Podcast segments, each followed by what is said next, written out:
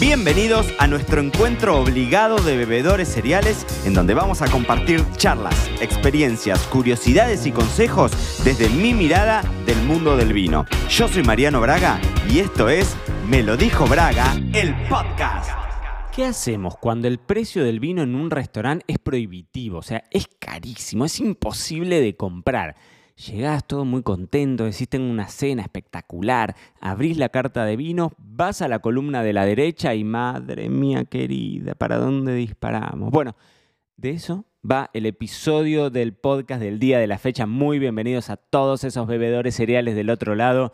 Hoy vamos a hablar de un tema que me parece espectacular y que el puntapié nuevamente está dado por una consulta de ustedes, que no anoté quién me la mandó y después cuando me la quiera, si, ni me acuerdo de dónde, porque yo los voy haciendo las anotaciones y, los voy perdiendo, pero era una consulta súper más larga, más larga y se las voy a intentar acortar un poco. Eh, la consulta dice así, hola Mariano, hoy estuve oyendo tu podcast sobre el Tetra que mm, recuerden en el episodio número 40 94, perdón, episodio 94 hablamos de los vinos en tetra y tocaste un tema que desde hace mucho tiempo me da vuelta en la cabeza. Comentaste que en países productores como Argentina, Italia o España, debido a que el vino es parte de la cultura, era más fácil ver el tema de los vinos en tetra. Y pues este es este tema de tener al vino como parte de la vida diaria en lo que me pongo a pensar, ya que a mí, como apasionado del vino, me gusta difundir y me agrada ver que acá en Guatemala ha crecido mucho el consumo, pero siempre pero siento que siempre bajo la idea de que es una bebida solamente para ocasiones especiales, porque suele verse como algo caro. Sin embargo, uno de los problemas que veo es que no sé por qué, y aquí mi consulta, prácticamente en todos los restaurantes se vuelve prohibitivo poder tomarte un vino, porque tienen la costumbre de incrementar el valor en un 200 o 300%, y muchas veces, la gran mayoría, sin ofrecer un servicio del vino que pueda de cierta forma compensar ese gran incremento, ¿no? Buenas copas, temperaturas, agua pura. El problema que veo es que vas a un restaurante y resulta que un vino que vos sabés que en el supermercado te cuesta 10 dólares, ahí te cuesta 30 dólares. Y pues ya cuando te metes la idea de la relación precio-calidad, siento que te desincentiva a comprarlo porque resulta que estás pagando un precio bastante alto por un vino que seguramente a ese precio sentirás que no lo vale. Entonces nos pregunta, ¿en países productores se manejará también más o menos esa regla de incrementar el valor así en el vino cuando en el restaurante. Y si quiero tomarlo por copa, dice, resulta que solo te ofrecen un vino de los más económicos que existen y la copa te termina costando casi lo mismo que te costaría la botella completa en el supermercado. ¿Cómo funciona en otros países? Bueno, este es un gran tema de debate. La pregunta me parece que está espectacular y, y que va al hueso porque el precio del vino en el restaurante es un tema que siempre genera Mm, rispideces. El precio del vino en general, pero el precio del vino específicamente en el canal de restaurante, ¿no? Es decir, cuando te cuesta tanto más que lo conseguís en una tienda, ¿hasta cuánto tiene sentido pagarlo? Y si encima lo acompañás por un servicio, como nos contaba, que no los vale, es decir, encima te lo sirven a una temperatura mala o la copa es una porquería, es decir, ¿cuánto, ¿hasta cuánto lo justificás? Y esto lo veo mucho, bueno, en Panamá, en Guatemala, en Colombia, en Brasil, los precios son realmente muy prohibitivos en muchos casos. A mí me pasa que muchas veces en los viajes elijo directamente no tomar vino porque sé cuál es el precio, por ejemplo, cruzando la calle, ¿no? Y es cierto que en los países productores no es tan así. Vos tenés acá en España, tenés opciones súper interesantes a partir de un euro. Y en Argentina históricamente sucede lo mismo. En Argentina tenemos la posibilidad de probar vinos sumamente interesantes a valores accesibles, a valores cotidianos. ¿no? Pasa lo mismo acá, en España, pasa lo mismo en Francia, pasa lo mismo en Italia. Em, y en estos países, como les digo, Colombia, Panamá, Guatemala, Brasil, ahí entra en juego el asunto impositivo, ¿no? Sin dudas. O sea, ustedes recuerden que estamos trabajando y disfrutando una categoría con demanda negativa.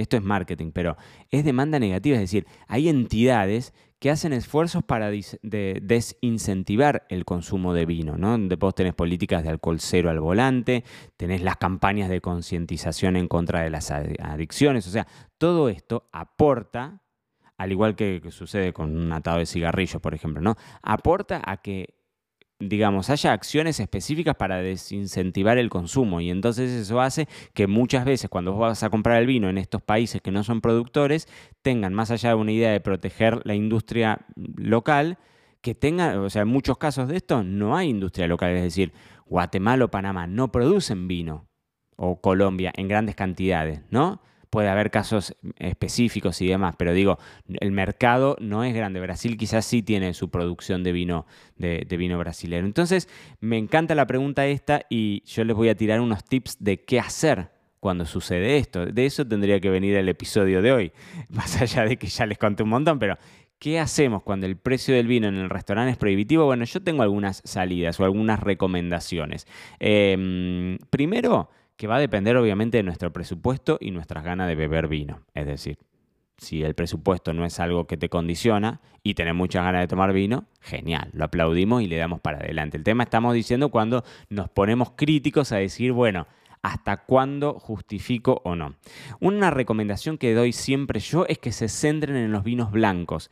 Muchas veces los vinos blancos suelen ser la mejor opción en relación precio-calidad, suelen ser los vinos menos eh, abultados en el precio y encontrás resultados interesantes, buenos y algunos exquisitos por precios más económicos comparativamente con los tintos. Yo cuando voy a estos lugares en donde veo precios prohibitivos, muchas veces enfoco en el vino blanco. Em, otro punto es ver las etiquetas de cercanía. Es decir, países próximos a veces tienen eh, vinos más económicos que si son vinos, no sé, si estás en Guatemala y querés comprar un vino de, Alemania, ¿no? Es más probable que quizás un vino mexicano sea más económico, ¿no? Eh, y ni hablar si, si, si hay algo de producción local. Les decía, en México, en Perú, pero en Perú pasa lo mismo, los vinos también son caros, pero Perú tiene producción local. Entonces, en esos casos es interesante ver los vinos de producción local. Además, Recuerden esto, a donde fueres, haz lo que vieres. Si estás de viaje en algún lugar fuera de tu país, siempre es bueno probar el vino local, ¿no?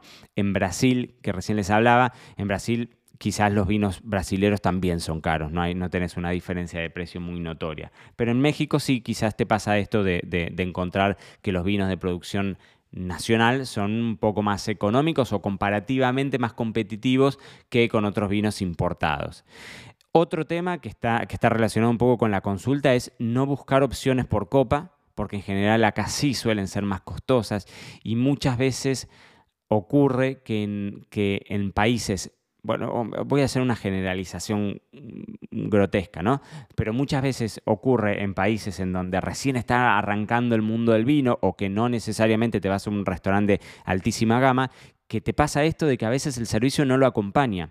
Entonces, un servicio de vino por copa, si más allá de la temperatura y más allá de la copa, a veces un servicio de vino por copa tenés copas que están ahí como abandonadas, ¿no? Botellas abiertas que quedaron ahí abandonadas. Entonces es más difícil encontrar que ese vino esté en buenas condiciones para ser disfrutado. Así que mis eh, sugerencias son no vayamos al vino por copa porque es más caro y porque es más difícil en, en esos casos puntuales, ¿no? Porque si no el vino por copa yo soy un gran defensor, pero en esos casos puntuales. Y el otro tema que sí me parece interesante es analizar algunos wine bars o vinos ¿no? tiendas de vinos que a veces tienen máquinas de vino por copa o realizan degustaciones. Y aunque no sea el canal tradicional del restaurante, si vos querés probar vinos interesantes, muchas veces es salirte del restaurante e ir por vinerías, por tiendas, ¿no? por lugares físicos, pero que sean de venta de vino de botella cerrada, pero que te den la posibilidad de hacer catas o de tener estas máquinas expendedoras que son fantásticas, ¿no? Las que reemplazan un poco el aire o el, sí, eh, el, aire que vos vas usando de la botella y lo reemplaza por algún gas inerte, entonces te lo mantiene en muy buenas condiciones a lo largo del tiempo. Y en esos casos a veces tenés vinos que sí, en precios son un poco más altos, pero como los tenés al mismo precio que en la tienda, eh, tenés vinos de alta calidad.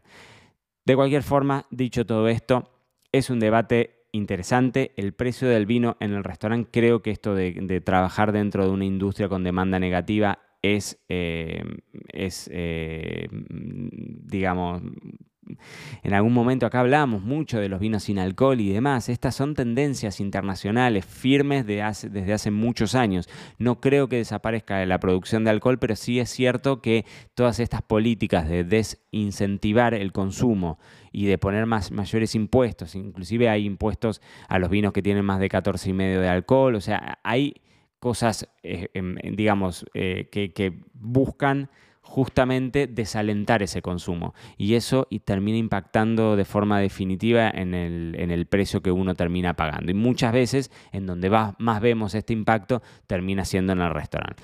Pero vuelvo a lo mismo, si el presupuesto da y lo queremos disfrutar, genial. Y si no, por lo menos ahí les tiré algunos tips interesantes para que tengan en cuenta cuando sucede esto de los precios prohibitivos en el restaurante. Dicho todo esto, nos encontramos en otro episodio de Me lo dijo Braga, el podcast. Esto fue todo por hoy. No te olvides suscribirte para no perderte nada y que sigamos construyendo juntos la mayor comunidad de bebedores cereales de habla hispana. Acá te espero en un próximo episodio.